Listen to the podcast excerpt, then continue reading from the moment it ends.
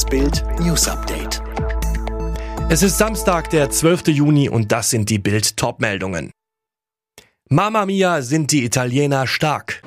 Judith Rakers angetrunken bei der Tagesschau. Grüne treffen sich zu Bundesparteitag. Die EM hat schon ihren ersten Top-Favoriten. Italien legt in Rom überragend los, gewinnt 3 zu 0 gegen die Türkei. Einen verdienteren Sieg gab es wohl selten in einem EM-Auftaktspiel. Mamma mia sind diese Italiener stark. Defensiv hat die Mannschaft von Roberto Mancini mit den Allstars Bonucci und Chiellini alles im Griff. Vorne ist das Sturmduo Immobile Insigne dauergefährlich. Der Trainer wir haben Geduld gehabt, die Spieler haben es großartig gemacht, die Zuschauer haben uns geholfen, es war ein wundervoller Abend. Italien hat jetzt seit 28 Spielen nicht verloren, landet den neunten Sieg in Folge ohne Gegentor. ARD-Experte Bastian Schweinsteiger, die Italiener haben hochverdient gewonnen, Struktur, Charakter, Mentalität sieht man auf dem Platz.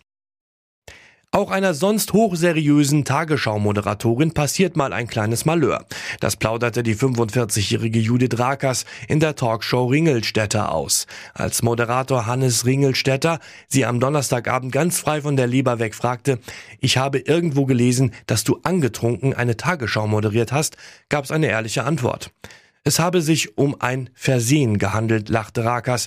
Der Grund, sie hatte sich auf dem Dienstplan im Tag vertan und so fast ihre Nachrichtenschicht vergessen. Ich war dann mit meiner Freundin abends beim Italiener und habe fiese rote Plörre getrunken und war leicht angeschickert, so die Moderatorin. Dann kam der Anruf von den Kollegen der Tagesschau, Judith, wo bist du? Wie es weiterging, steht auf Bild.de. Die Grünen küren heute auf dem Bundesparteitag ihre Kanzlerkandidatin. Neben der offiziellen Wahl von Baerbock geht es vor allem um das Wahlprogramm über das die Delegierten entscheiden. Zentrales Thema ist natürlich der Klimaschutz.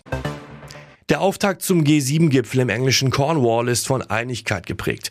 Die Staats- und Regierungschefs der sieben führenden Industrienationen haben sich zu Beginn zum Multilateralismus und zur engen Zusammenarbeit bei der Überwindung der Corona-Pandemie bekannt. Kostenloses WLAN gibt's nur an 12 Prozent der Bahnhöfe in Deutschland. Das berichtet das Redaktionsnetzwerk Deutschland. Regional sind die Unterschiede groß. In Hamburg haben fast alle Bahnhöfe WLAN, in Berlin nur etwa 10 Prozent. Die Big Brother Awards sind verliehen worden. Der Negativpreis für Datenkraken ging unter anderem an die EU-Kommission, Google und die Firma Proctorio.